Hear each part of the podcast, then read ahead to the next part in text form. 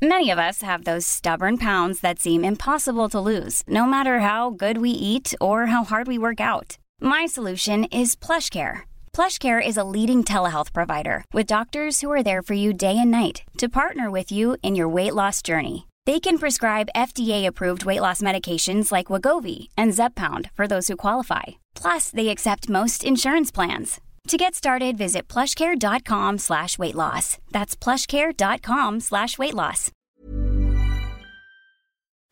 Porque el mundo actual no se entendería sin la economía y los negocios. Acompaña a Mario Maldonado, el columnista de negocios más joven y objetivo del periodismo financiero, en su programa Bitácora de Negocios.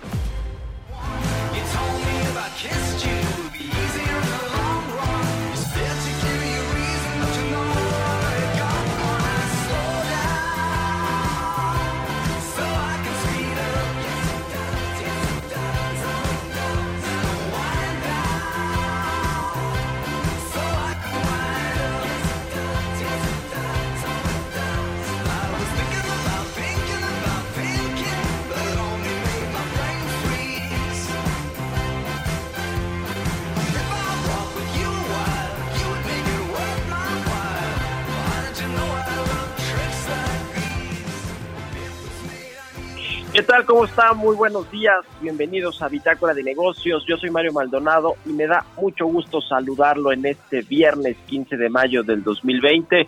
Saludo con mucho gusto a todos los que nos escuchan a través de la 98.5 de FM aquí en la Ciudad de México, en Guadalajara, Jalisco por la 100.3 y en Monterrey, Nuevo León por la 90.1 también a todas las estaciones que nos enlacen en Villahermosa, en Acapulco, en el Estado de México, en Tampico, en Tijuana y en eh, Brownsville y McAllen, Texas. Un saludo a todos los que nos siguen. Por supuesto, también por la página heraldodemexico.com.mx.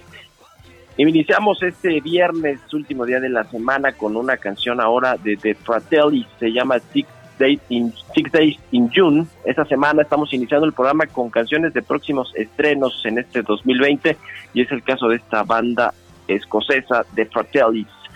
Les cuento que tenemos en el programa, eh, pues mucha información, como siempre, de temas eh, financieros, económicos. Vamos a hablar con Roberto Aguilar sobre lo más importante que está pasando en el mundo en cuestión de los mercados financieros, el tema de la producción industrial de China, que reportó ya su primer alza en el año, el dato de desempleo de Estados Unidos, que bueno, pues parece que sigue creciendo y creciendo las solicitudes por desempleo de al menos de 36 millones de personas en Estados Unidos y hasta el primero de junio va a comenzar finalmente operaciones la industria automotriz. Ahí les cambiaron la jugada de último momento, ya no será el 17 o 18 de mayo de este mes, sino hasta el primero de junio. Vamos a hablar eh, también con Roberto Salinas, asociado del Consejo Mexicano de Asuntos Internacionales, sobre esta estimación que hace la ONU con respecto a la economía mundial. Espera que se contraiga 3.2% en el 2020.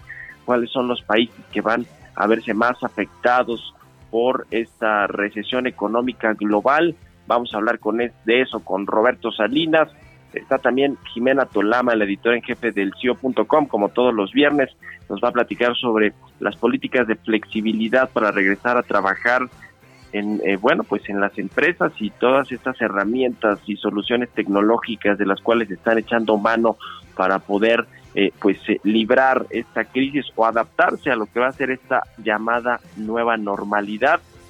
Bueno pues parece que hoy es un lujo salir de compras en medio de la crisis pero hay muchos e-commerce y retailers online que están tratando de entrar a cubrir ese negocio Vamos a hablar también con Alejandro Díaz de León, el gobernador del Banco de México. Ayer anunció la Junta de Gobierno del Banco Central una baja a la tasa de interés de 50 puntos base, la dejó en 5.5%, pero hay pues nubarrones todavía y muy importantes en el panorama económico, así que vamos a elaborar sobre esto con Alejandro Díaz de León, el banquero central, el gobernador del Banco de México. Así que quédese con nosotros aquí en Bitácora de Negocios. Son las seis con seis de la mañana. Le tengo el resumen de las noticias más importantes con las que usted tiene que arrancar este viernes 15 de mayo.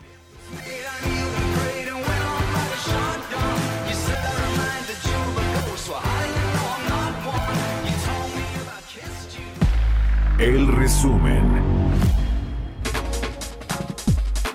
La Junta de Gobierno del Banco de México decidió disminuir en medio punto porcentual su tasa de interés de referencia para dejarla en 5.5%, al considerar que pudieran profundizarse en el segundo trimestre del año las afectaciones sobre la economía y el empleo por el paro productivo para frenar los contagios de coronavirus.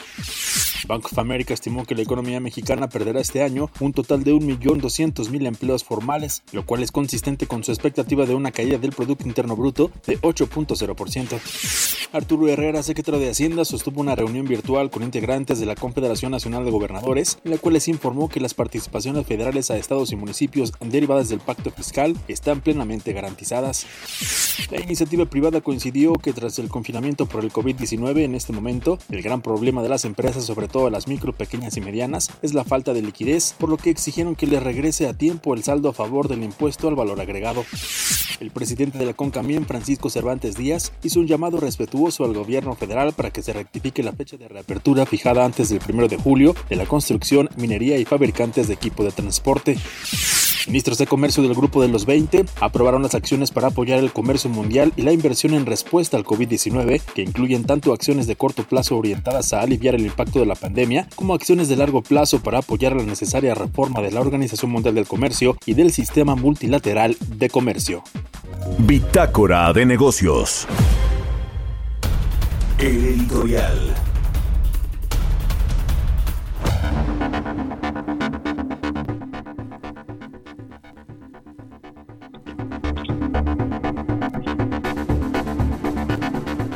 Hablando de este tema de la reactivación económica, eh, ya le eh, pues en, en, el sector automotriz están nada contentos con que les hayan cambiado finalmente la jugada y que sea hasta el primero de junio cuando van a eh, pues poder reabrir operaciones, tanto los fabricantes de autopartes como las armadoras y demás eh, proveedores del sector automotriz, el sector eléctrico, por ejemplo, que es uno de los más relevantes también, los que construyen las bolsas de aire, todos los eh, pues que son proveedores de esta cadena de producción automotriz, pues se va hasta el primero de junio, a pesar de que en Estados Unidos ya están presionando a las industrias que no pueden pues reactivar sus operaciones de forma normal si no tienen la proveeduría de México. Además es un tema importante hasta de relación bilateral, de relación comercial. Parece que de último momento la Secretaría de Salud decidió que no fuera en los próximos días esta reactivación, sino hasta el primero de junio.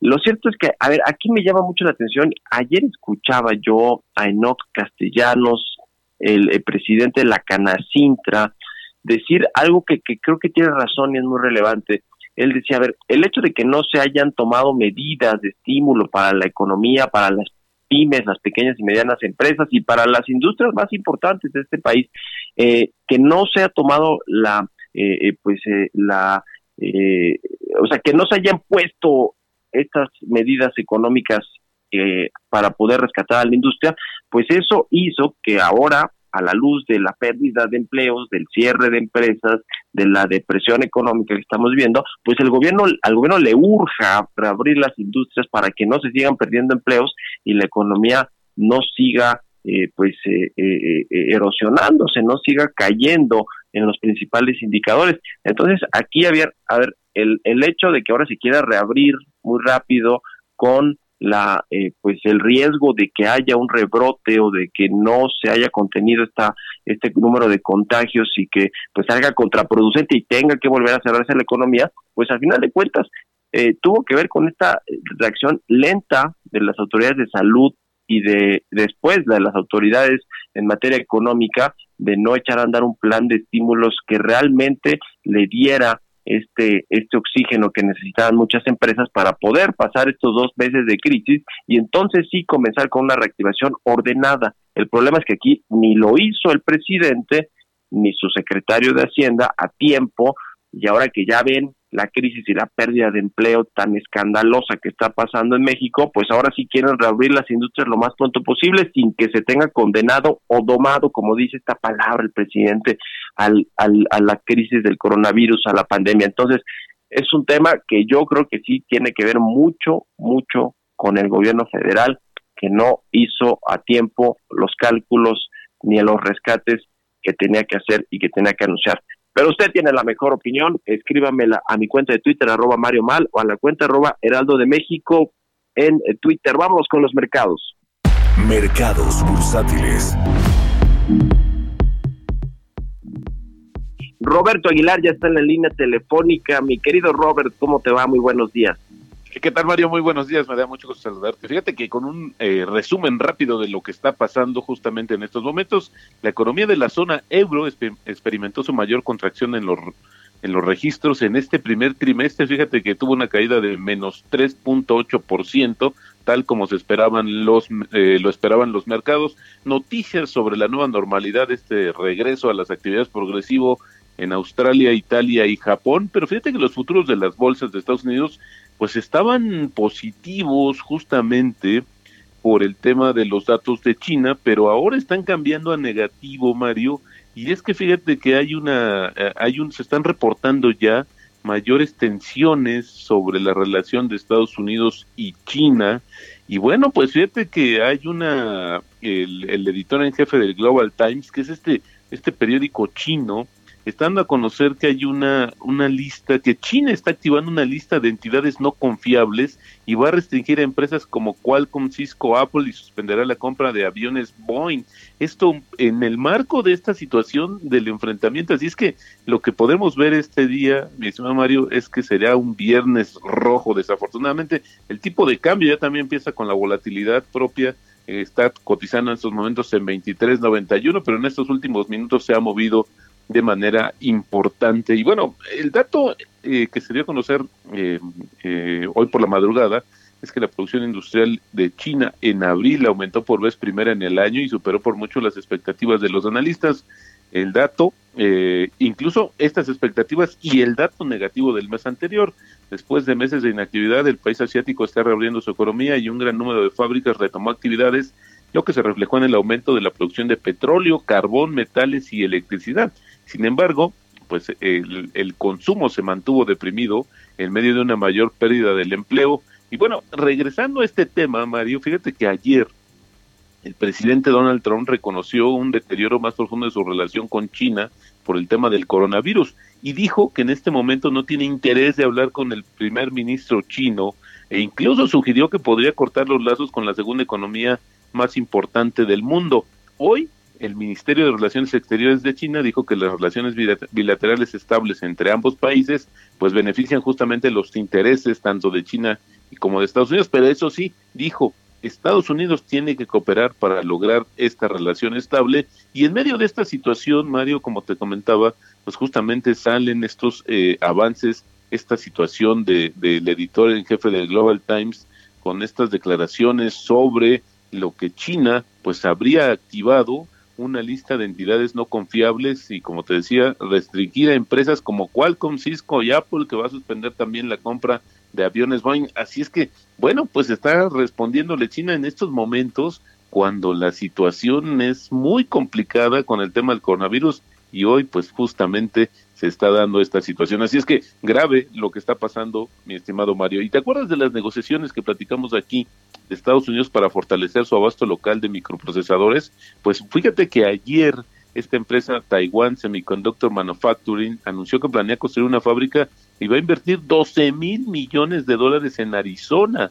El plan es una de las mayores inversiones en Estados Unidos y va a crear cerca de 1.600 empleos de esta compañía es una pues, es un importante proveedor de gigantes tecnológicos de Estados Unidos como Apple y Qualcomm, así como empresas chinas como Huawei, que el gobierno estadounidense, como tú sabes, incluyó en una lista negra comercial. Este fabricante de chips taiwanés dijo que el plan es construir la planta en un periodo de nueve años, pero sin embargo, también habla de esta reestructura justamente, Mario, de las cadenas de suministro, que bueno, ante recargar demasiado el, de la producción mundial en China, pues tuvo una situación bastante compleja y hoy pues lo que está buscando es rearmar esas cadenas de abasto. Ayer el informe semanal de pedidos de ayuda por desempleo, Mario, pues avaló la afirmación de que tomará un tiempo más para que la actividad se recupere, incluso cuando las empresas de muchos estados ya comiencen o retomen actividades. Los datos más recientes pues sugieren esta situación en 36.5 millones el número de personas que presentaron el trámite es decir, uno de cada cinco trabajadores perdiendo su fuente laboral. Fíjate que ayer, esta, esto no, hablando de este tema del desempleo, el presidente de la Reserva Federal de Minneapolis, Neil Cascari, dijo que la tasa de desempleo real en Estados Unidos esté probablemente entre 24 y 25%, es decir, el doble de lo que se está estimando en estos momentos y las dificultades económicas, dice, podrían eh, extenderse por hasta 18 meses, lo que es por lo que es necesario dice el presidente de la Reserva Federal de Minneapolis que se dé más ayuda fiscal en Estados Unidos. Y bueno, pues eh, México reabrirá en junio, hasta que comentabas que, bueno, sí es una cuestión increíble, cómo eh, tanta confusión en esta situación. Mandaron un decreto para el, tema de la reactivación de ciertas industrias, después lo bajaron literalmente del diario oficial, luego mandan otro, bueno, señales muy confusas, pero bueno, el tema es que será hasta el primero de eh, junio, cuando el sector automotriz mexicano pues retome actividades, a ver cuántas oportunidades no se nos pueden ir en cuestión de días por esta decisión y esta mala organización del gobierno. Y ayer, fíjate, Mario, hablando del tema comercial, fue sorpresivo el anuncio de Roberto Acevedo, este brasileño, que es el, eh, es era el director general de la Organización Mundial de Comercio, eh, que va a dejar su cargo a, finales de agosto y es un año antes de lo previsto. Y dice pues que eh, pues fue una decisión eh, personal pero lo más importante en una de las declaraciones que dio ayer te decía una sorpresiva noticia es que dice dijo Roberto justamente el, el director la cabeza de la Organización Mundial de Comercio Roberto Acevedo dijo ahora que los miembros están empezando a personar la agenda de la OMC por las nuevas realidades tras el COVID deberían hacerlo con un nuevo director general. Así es como justificó un poco su salida esta, este pues importante organismo que hoy pues debería tener un papel mucho más relevante, pero sin embargo pues ya decidió irse. Y el tipo de cambio Mario nada más para actualizar 23.93 así es como cotiza en estos momentos donde se espera así una jornada bastante complicada por estas declaraciones que recientemente acaba de dar justamente China a través de este de este órgano de difusión, este periódico, el Global Times, eh, donde activa esta lista China justamente de entidades no confiables y ahí mete a muchas empresas tecnológicas estadounidenses. Híjole, pues qué asunto también esta guerra comercial, en fin, veremos cómo le pega esto hoy a los mercados. Gracias, Roberto, muy buenos días. Al contrario, Mario, muy buenos días. Roberto Aguilar, sígalo en Twitter, Roberto AH, son las seis con diecinueve. Mario Maldonado en Bitácora de Negocios. Oiga, le platicaba al inicio que la Organización de las Naciones Unidas vaticina que la economía mundial se va a contraer 3.2% este año debido a la crisis del coronavirus, al cierre de las actividades productivas en muchos países, al cierre de las actividades sociales y bueno, pues el, el golpe que esto va a tener para sectores estratégicos en el mundo, el sector de los viajes, el sector del turismo, las aerolíneas, pero también toda la cadena de eh, producción manufacturera, eh, todas estas cadenas logísticas pues, se ven muy afectadas. Lo que dice la ONU, bueno, es lo que ya le hemos platicado aquí, esta eh, recesión económica va a ser la más aguda, la más importante desde la Gran Depresión que sucedió en la década de 1930 en 1929 en Estados Unidos y a México le pegó por ahí de 1932, 1933 muy fuerte, pero bueno, pues quizá vamos a superar incluso esas eh, eh, caídas que eh, pues había en, la, en las economías a partir de esta gran crisis de, la, de 1930, de la década de los 30, pues increíble, no pensábamos que íbamos a llegar a estos niveles. Y bueno, Vamos a platicar al respecto de este, de este tema de la ONU. Ya tenemos en la línea telefónica a Roberto Salinas, asociado de Comexi. Roberto, ¿cómo estás? Buenos días. Hola Mario, ¿qué tal? Muy buenos días. Me da gusto saludarte. Pues, ¿cómo, cómo ves esta eh, previsión que tiene la ONU con respecto a la economía global? Eh, pues no no se ve que vaya a haber una recuperación pronto, al menos eso es lo que dijo antier el, presidente de la Reserva Federal de Estados Unidos, Jerome Powell, y ayer el Banco de México en su comunicado también pues reconoce que estos choques van a ser más duraderos de lo pensado. Eh, efectivamente, y creo que todavía no tenemos clara la película de, de cómo viene la recuperación. Sabemos que el golpe viene fuertísimo, es decir, tal como mencionabas hace un momento, eh, similar a la caída que experimentó México y que experimentó el mundo durante la Gran Depresión. Pero allá en el mediano plazo o en el corto plazo, eh, lo que es seis meses, un año, 18 meses, no se ve que se vaya a hacer, no sabemos si va a ser una recuperación estilo V o estilo L invertida, eh, simplemente porque nunca ha habido un antecedente de esta naturaleza para saber si realmente cómo se recupera una economía de un paro, no tan solo del lado de, la demanda, sino también del lado de la oferta. Hagamos de cuenta que de repente llegó, llegó una congeladora que puso todo en jaque lo que es la economía global y las enormes disrupciones en lo que son sobre todo las cadenas de, de proveeduría, las cadenas productivas. Esto es parte de lo que está, en gran parte de lo que está generando una caída tan estrepitosa y tan regresiva también, Mario. Le va a afectar a los que menos tiene. Es algo que tenemos que tener muy en cuenta en las estrategias de recuperación eh, que vengan para tratar de recuperar algo de la normalidad con la que ya teníamos antes de la pandemia. El asunto es que hay temores, como ya estamos viendo algunos casos en China, y en algunos otros países de que haya un rebrote que afecte de nueva cuenta la, economía, es decir, que obligue a los gobiernos a activar de nueva cuenta estas medidas de confinamiento, de aislamiento social. Creo que ese junto con la tardía y muy tardía recuperación es el otro riesgo para los países y, y, la economía y por supuesto pues para el turismo no que creo que es uno de los principales afectados y que ese sí yo escuchaba ayer o antier al, secretario Torruco de, Turismo y él decía que probablemente para el 2021 2022 eh, se, se, se, comiencen a tener niveles previos a la crisis del COVID. Es correcto, es correcto, Mario. Sobre todo para el sector de, de turismo, que genera tanta divisa para el país, pero también tanto empleo. Es decir, hay muchísimas cadenas productivas alrededor de los hoteles. Y hoy tienes hoteles que están eh, prácticamente los restaurantes y los comercios aledaños, ocupaciones del 6%, del, del, del 4%, simplemente para aquellos que están eh, de, viaje de trabajo. Eh, yo, yo creo que para el turismo podríamos empezar a ver una recuperación quizá en el último trimestre del 2021. Así que yo creo que esa expectativa, a eso se tiene que preparar el sector de, de, turismo en, en, México y en el mundo. Y eso quiere decir que si hay un nuevo rebrote, sí podemos ver una cascada de, de bancarrotas, incluso de las, de las marcas conocidas a, a nivel mundial, en ese y en otros eh, sectores también. Creo que a propósito de, un nuevo rebrote, habrá que experimentar o habrá que observar muy bien qué han hecho otros países que aparentemente están saliendo adelante. ¿Qué es lo que está haciendo Corea del Sur? Es muy comentado el caso, ¿no? Pero ¿qué es lo que ha hecho Suecia? Donde los golpes económicos han sido muy fuertes, pero distan mucho de las caídas tan bestiales que vemos en otros lados. Muchas gracias, Roberto Salinas. Nos agarra la guillotina. Gracias y muy buenos días. Roberto Salinas de Comexi. Vamos a hacer una pausa. Regresamos.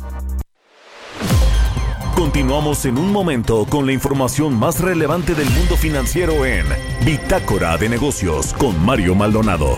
Regresamos. Heraldo Radio. En la Comer y lacomer.com tenemos todo lo que necesitas, porque en todo el café y galletas dulces compras uno y te llevas el segundo a mitad de precio. Sí, en todo el café y galletas dulces compras uno y te llevas el segundo a mitad de precio. ¿Y tú vas al súper o a la Comer? Hasta mayo 18.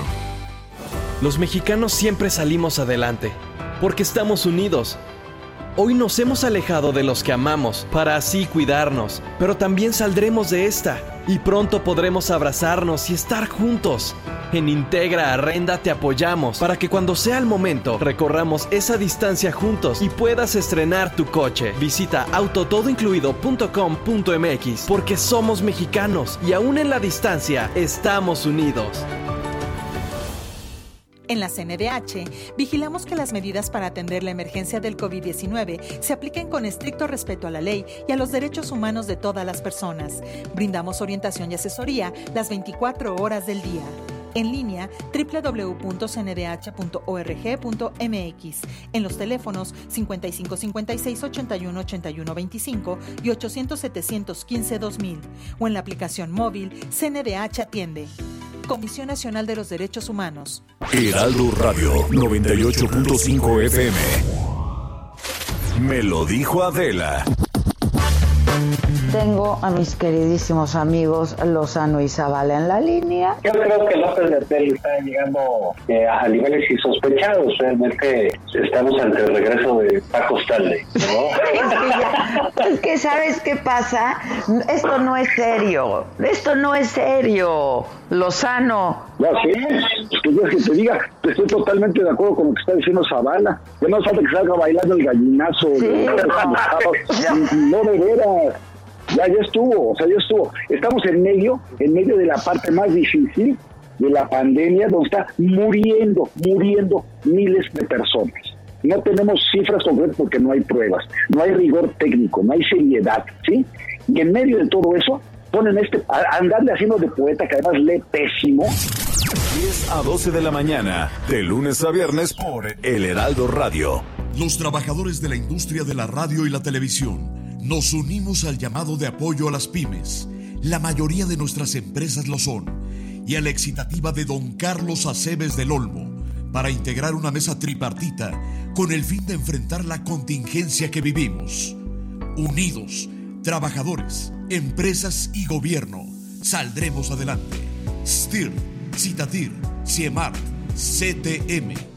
En México y el mundo enfrentamos un reto sin precedente. El COVID-19 es muy contagioso y se extiende por todo el país. La única manera de contenerlo es que todos nos quedemos en casa. Si lo hacemos, todos nos protegeremos de la enfermedad. Debemos ser responsables. Salir solo si es estrictamente necesario, tomando las medidas de sana distancia. El virus no discrimina edad ni condición social. Seamos solidarios y juntos saldremos adelante. Quédate en casa. Gobierno de México. Quédate en casa. Al protegerte, proteges a otras personas, incluyendo a quienes no pueden quedarse en casa. COVID-19 México, Heraldo Media Group. Gracias a los colaboradores, empresarias y empresarios que están haciendo lo imposible para garantizar que sigamos contando con alimentos, servicios de telecomunicaciones, financieros y todo lo que es necesario para nuestro bienestar. Unidos somos mejores. El bienestar de todos es nuestra empresa. Voz de las empresas. Consejo de la Comunicación. Adriana Delgado en El Heraldo Radio. Miguel Torruco, que tuvo una reunión con los sectores dedicados al turismo, ¿no? Sí, ya hemos tenido una serie de reuniones, afortunadamente ahora con la nueva tecnología, eh, hace posible que tenga uno más eh, rapidez en convocar a juntas y tener mayor penetración. Ya tuvimos una reunión con Canapat, también con Canirac, ya hicimos la primera sesión con 35 presidentes municipales, eh, invitarlos a la unidad, a trabajar en un solo sentido eh, y sobre todo a que todos salemos sobre el mismo rumbo. Estamos eh, marcando una estrategia a través de nuestra gran plataforma Visit México. La palabra, la marca México es de las más posicionadas, está en el séptimo lugar y también la nuestra gran plataforma que la hemos renovado desde la transición lunes a viernes 4 de la tarde por El Heraldo Radio. Estamos de vuelta en Bitácora de Negocios con Mario Maldonado. Innovación. Ya estamos de regreso en Bitácora de Negocios. Son las 6 de la mañana con 30 minutos y ya está también en la línea telefónica Jimena Tolama, la editora en jefe de elcio.com. Jime, ¿cómo estás? Buenos días. Hola, buenos días, Mario. Espero que todo vaya de maravilla. Otro viernes encerrado. Otro viernes de confinamiento y, aislamiento social, otro viernes de sana distancia. Jime, y a propósito de esto, pues tú nos vas a platicar de estas políticas de flexibilidad para regresar a trabajar. Pero bueno, pues eh, yo creo que ya la tecnología, como hemos aquí hablado varias veces, llegó para quedarse. Me refiero a este asunto de las videoconferencias, del Skype, de la eh, pues eh, eh, transmisión de pues de, todos estos videos a través ya pues de nuestras casas oficinas que son ahora nuestras oficinas virtuales sí mira Quizá los trabajadores, eh, eh, por ejemplo, eh, o sea, los que siguen trabajando, no encerrados, pero sí desde casa y, y quizá para siempre así lo manejaron, son los trabajadores de Twitter a quienes esta semana se les comunicó que podían seguir haciendo home office de manera indefinida. Fue el mismo CEO, Jack Dorsey, quien se los dijo por correo electrónico. Pero hasta el momento, déjame decirte, es una de las políticas corporativas más generosas de trabaja desde casa que hemos visto con el caos laboral que desató esta pandemia. Otras como Amazon, Microsoft y Facebook abrirán oficinas desde julio, pero les han dicho a sus planillas que pueden seguir haciendo home office, pero hasta este otoño, con posibilidad hacia 2021. Al que a simple vista pareciera eh, verse más estricto es Tim Cook, el CEO de Apple. A esta empresa ya le urge retomar actividades lo más pronto posible, pero hay una razón. Todo obedece a esta cultura de hermetismo e intriga que siempre ha rodeado a los productos que presenta cada año y que generan mucha expectativa. Entonces, el home office dificulta que algunos empleados clave puedan llevar a cabo estos desarrollos misteriosos desde casa, ya sea por conectividad o porque necesitan las herramientas del lugar de trabajo, simple y sencillo. Como muchas otras empresas e industrias que no pueden laborar al 100% desde casa, cada caso es diferente, pero como tú dices, ya lo hemos platicado, ¿no? Con esto también nos damos cuenta de la ventaja, efectivamente, que tienen este tipo de empresas más apegadas al mundo digital, porque no se les cierra el mundo por completo, lo que me lleva a un segundo tema. Hemos visto las que aprovechan la pandemia para acelerar sus negocios. Platicábamos del caso de Facebook hace un par de semanas, que no perdió el tiempo y sacó su propia app eh, de videoconferencias justamente, le invirtió al gaming y hasta salió eh, de compras a la India. Pues lo mismo está haciendo Uber, está fortaleciendo sus otras divisiones de negocio, que son el delivery y de última milla, que significa eh, el negocio de micromovilidad. Lideró una inversión de 170 millones de dólares en Lime la semana pasada, esta startup de bicicletas y scooters, y le transfirió la propiedad de su negocio a, eh, eh, de bicis, que es Jump. Luego, esta semana se fue a la grande queriendo comprar Grubhub. Fue la gran noticia de la semana, esta startup de entrega de comida y por supuesto para fortalecerse en el mercado de delivery, justamente a partir de que ha sido uno de los negocios más ganadores en esta triste época de pandemia, por supuesto. Todo esto mientras su negocio principal, que ha sido el de transporte, pues cayó 80%. Pero, ¿qué hay de los mortales? Estas startups que no tienen tanto efectivo como para moverse como peces en el agua y más bien lo que necesitan es subsistir. Para darte una idea, las nuevas empresas tecnológicas en las primeras etapas generalmente apuntan a recaudar un eh, fondeo dinero de 12 a 18 meses, lo que significa que incluso en los buenos tiempos requieren un nuevo fondeo dentro de un año y medio. Pero con la pandemia, perjudicando estos ingresos para la mayoría de las nuevas empresas, eh, pues se les dificulta también la recaudación de fondos. Entonces, la mayoría se van a quedar sin dinero antes de eso. Muchos prevén ya eh, en varios estudios que calculan que las empresas de este tipo tengan efectivo de dos a tres meses y ya. Los fondos, y esto aplica para México y el mundo, también tienen el reto de, de reconfigurar su cartera y ver de qué manera sacan a estas empresas a flote, porque en épocas de crisis lo que importa no es crecer, sino tener efectivo. El efectivo es el rey, y más si no hay forma de adaptarse a la vida en pandemia, Mario. Pues eh, tan tan complicada, aunque bueno, pues hay empresas eh, que eh, pueden ser ganadoras con este tema de la pandemia. Hablamos ya aquí también en su momento de Zoom y de otras pues tantas plataformas para hacer estas videoconferencias. Lo cierto es que se pone complicado para quienes pues como como decíamos es un es un lujo salir a hacer las compras a eh, pues a, a, los a los establecimientos físicos, ¿no? Ahora ya el tema del e-commerce cada vez es mucho más relevante. Bueno, pues ahí está el tema, Jimé, ¿algo más? Nada más, Mario. Pues danos tus redes sociales al menos, ¿no? Claro que sí. Me pueden seguir en Twitter, arroba Jimena Tolama, ahí tenemos todas las noticias, por supuesto también todo lo que ocurre en México y el mundo en términos económicos y financieros a través de elcio.com, arroba el CIO. Muy bien, pues gracias Jimena, Jimena Tolama, la editora en jefe de elesio.com, como todos los viernes con su sección de innovación. Vámonos a otra cosa. Historias empresariales. Fíjese que ayer se anunció que esta compañía minera que se llama First Majestic Silver informó que inició un procedimiento de resolución de controversias bajo las disposiciones del Tratado de Libre Comercio de América del Norte, el antiguo Telecan, que fue sustituido por el Temec. Esto luego de que pues hubo varios intentos fallidos por resolver un tema a través de organismos locales. Tiene un proceso de arbitraje interesante aquí con México ya desde hace tiempo esta, esta minera internacional. Vamos a escuchar esta pieza que nos preparó Giovanna Torres en en la que nos platica de todo este asunto. La minera canadiense First Majestic Silver Corp dijo que notificó al gobierno mexicano el inicio de un arbitraje bajo las disposiciones del Tratado de Libre Comercio de América del Norte para resolver una disputa sobre diversas acciones tomadas por el Servicio de Administración Tributaria. La firma con sede en Vancouver alega que el SAT exhibió un total desprecio por las disposiciones aplicables de tres tratados separados de doble imposición, que son relevantes para la compañía y sus subsidiarias mexicanas, incluida la empresa minera Primero Mining, adquirida hace dos años. First Majestic ha invertido más de 2 mil millones de dólares en México desde el 2003.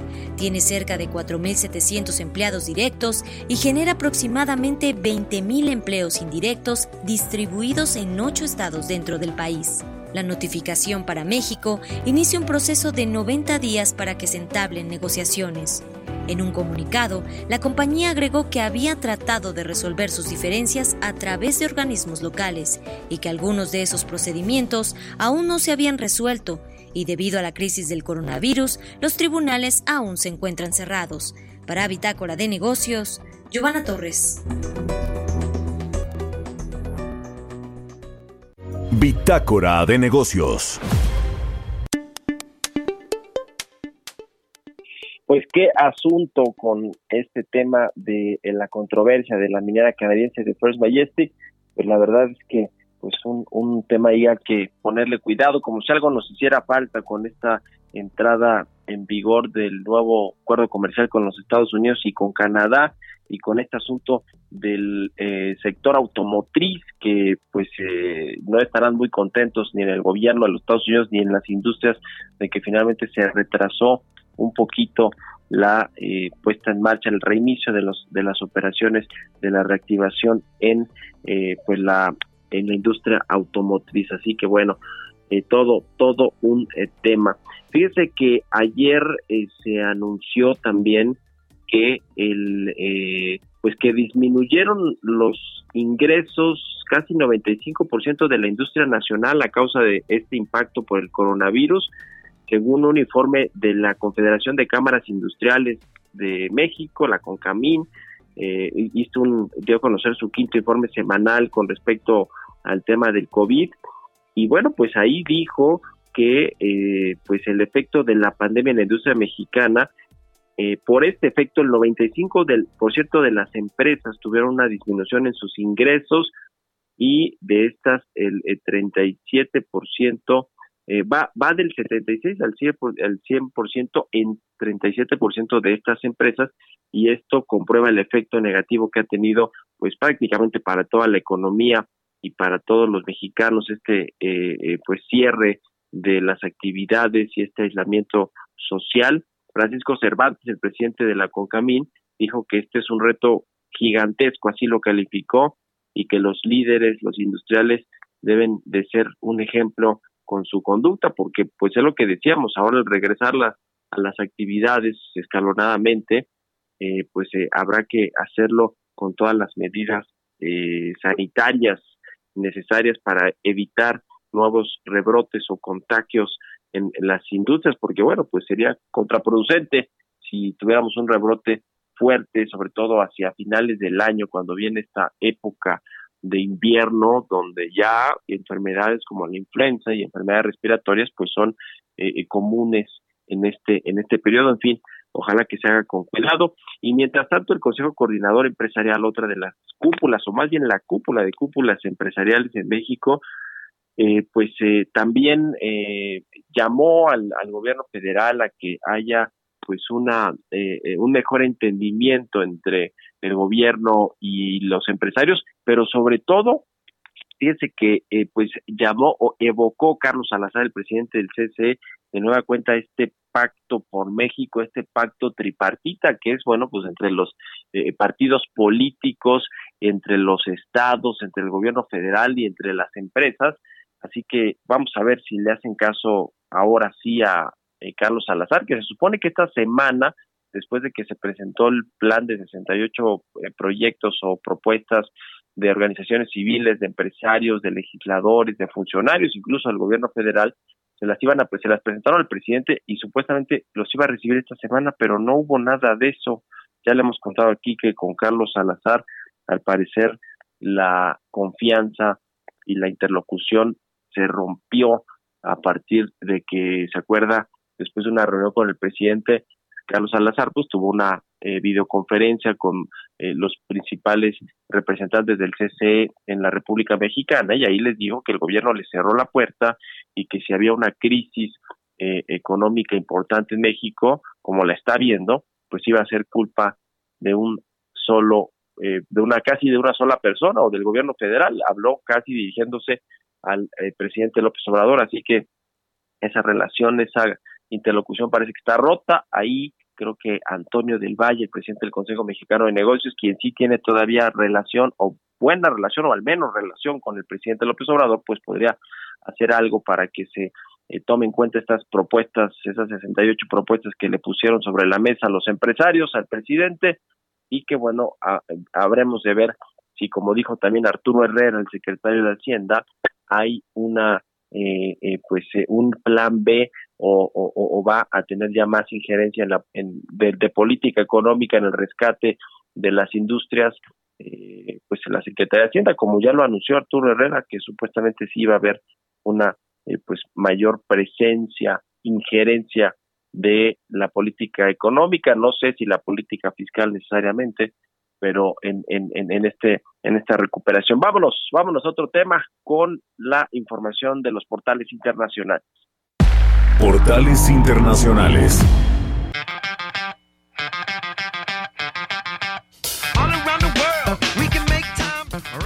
Jesús Espinosa, nuestro jefe de información y productor, ya está allá en la cabina del Heraldo Radio con la información internacional. Adelante, Chucho. Mario, ¿cómo estás? Te saludo con mucho gusto en este viernes 15 de mayo, por cierto, 15 de mayo, Día del Maestro. Un saludo para todos los maestros de México y también, por supuesto, para mi hermano, para mi hermano que también es maestro.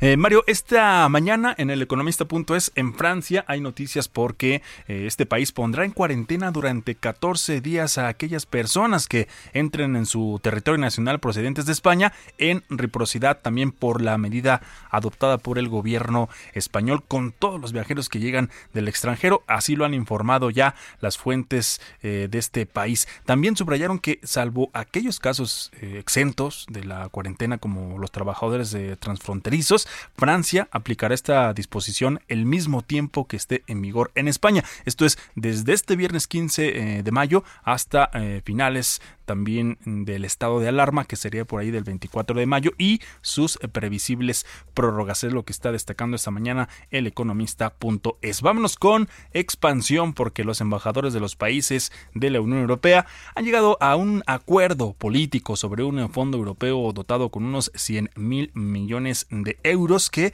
bueno, concederá préstamos a los países más afectados por el COVID-19, como es el caso de España, también de Italia, para ayudarles a costear medidas destinadas a evitar los despidos por la pandemia del coronavirus. Esta iniciativa eh, es bautizada como SURE, que será adoptada formalmente por el Consejo, que es decir, son los países de la Unión Europea, a partir del próximo 19 de mayo, y esto lo ha dado a conocer también esta misma mañana en un comunicado. El nuevo fondo va a permitir de hecho, también utilizar la financiación comunitaria para eh, sufragar los sistemas de empleo temporal, por lo que las empresas mantienen contratados a los trabajadores, aunque caiga o cese su actividad. Y esto el Estado también interviene con ayudas públicas para pagar los salarios. Así que, Mario, así las cosas con los portales internacionales esta mañana.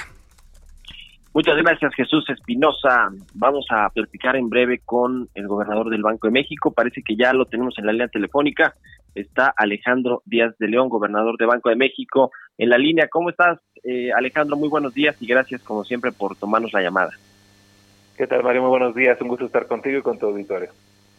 Pues eh, para platicar, Alejandro, sobre esta decisión que tomó ayer la Junta de Gobierno del Banco de México de eh, reducir en 50 puntos base la tasa de interés a un nivel de 5.5%, una decisión unánime. Eh, cuéntanos eh, pues un poco de, de lo que se habló también en esta en esta reunión que pues cuenta con la asistencia del secretario de Hacienda y del subsecretario, ¿verdad? Así es. Eh, pues yo, creo que hemos estado viendo en los últimos meses y en las últimas semanas, eh, pues que se ha estado consolidando un choque sin precedente para la economía global asociado a la pandemia. De hecho, en los últimos dos meses hemos tenido tres decisiones de política monetaria y en conjunto se ha reducido en 150 puntos base eh, la tasa objetivo del banco. Eh, y en esta última decisión destacaría que, pues además del choque eh, en la actividad económica que pues nos lleva a esta recesión inédita y esta contracción en los precios de materias primas y esta pues complicación adicional, también hemos tenido un choque financiero y, y de aversión al riesgo, de reacomodo de portafolios, eh, para las economías emergentes lo que eso ha implicado ha sido una salida de, de, inversiones del exterior, eh, pues realmente por montos que, que no se tenían eh, precedente en los últimos dos meses. Y especialmente en instrumentos de renta fija. Entonces tenemos dos choques, el choque en actividad económica y el choque financiero.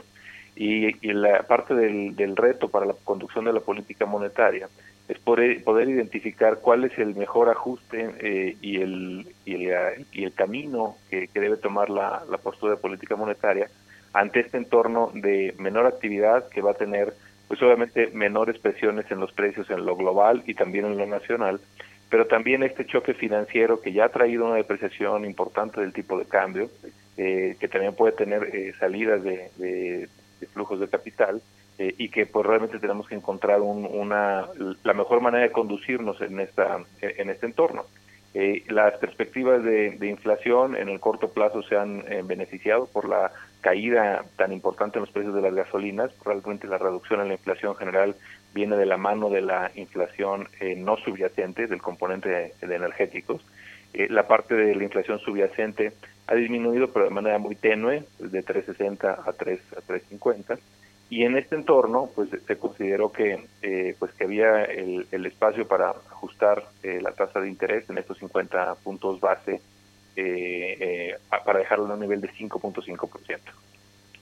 Uh Ahora, leí hace ratito un, un, un estudio, un análisis de, de, un banco de inversión de JP Morgan donde decía que pues no hay como que mucha prisa en el Banco Central, en la Junta de Gobierno por eh, digamos, recortar la tasa de manera más agresiva para anunciar de nueva cuenta eh, reuniones extraordinarias para, eh, pues, ajustar la política monetaria. ¿Ustedes qué, qué, opinan al respecto? ¿Se, ¿Se están yendo, como digamos, con mucho más cuidado, tomando en cuenta pues que las cosas cambian muy rápido, Alejandro, o, cuál es la, posición. lo, lo, pregunto también por si hay intenciones de adelantar la próxima reunión de política monetaria para revisar la, eh, el, pues el asunto de las tasas. Sí, como no. Eh, mira, eh, en primer lugar, destacaría que, el, ritmo de ajuste que hemos estado teniendo de estos 150 puntos base en los últimos dos meses, ahí puede haber algunas otras economías que por distintas razones estén o en un nivel de tasa inferior o hayan hecho una reducción un poco mayor.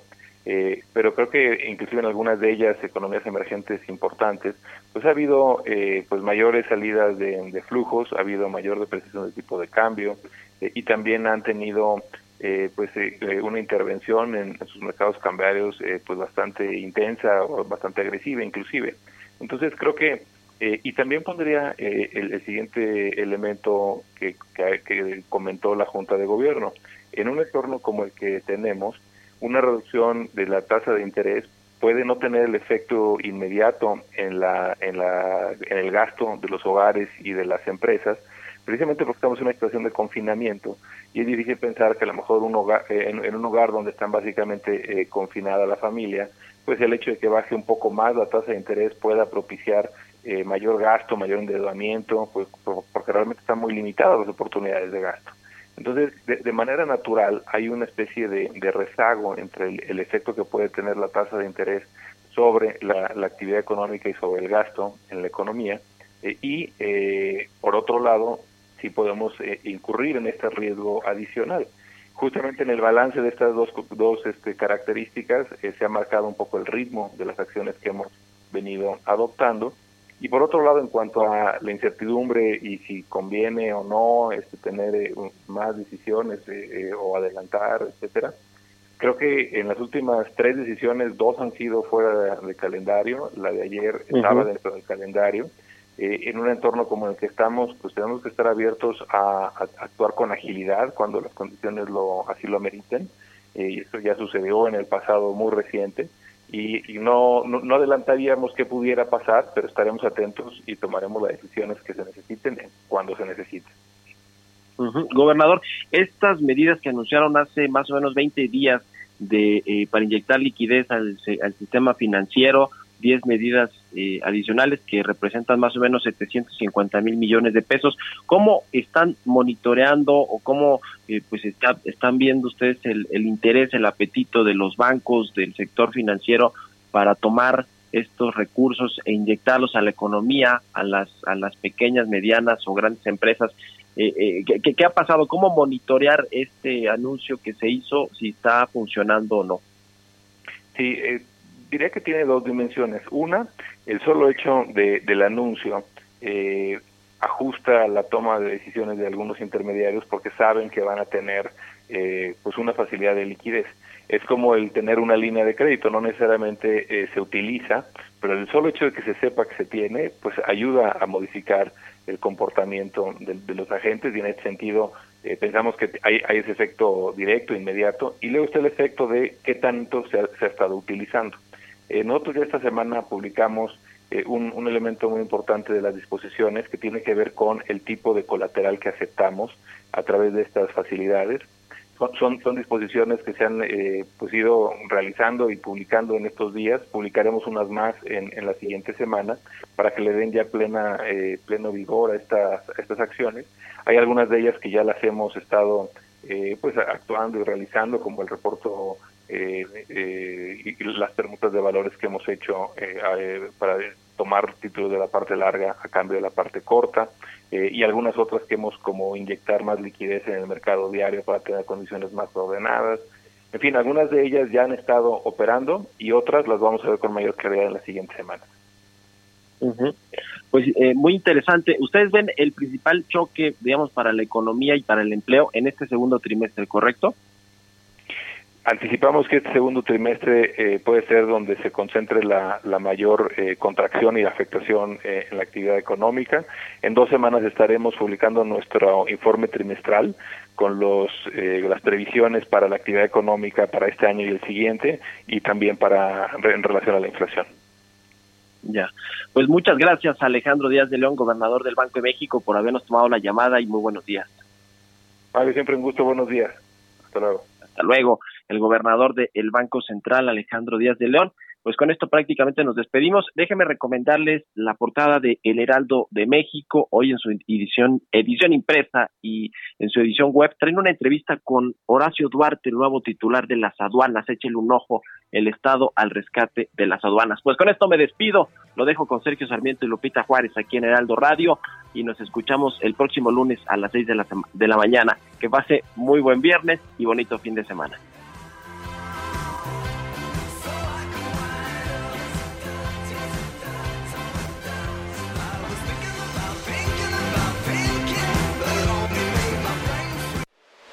Esto fue Bitácora de Negocios con Mario Maldonado, donde la H suena y ahora también se escucha. Una estación de Heraldo Media Group. Mom deserves the best, and there's no better place to shop for Mother's Day than Whole Foods Market. They're your destination for unbeatable savings, from premium gifts to show-stopping flowers and irresistible desserts. Start by saving 33% with Prime on all body care and candles. Then get a 15-stem bunch of tulips for just $9.99 each with Prime. Round out Mom's menu with festive rosé, irresistible berry chantilly cake, and more special treats. Come celebrate Mother's Day at Whole Foods Market.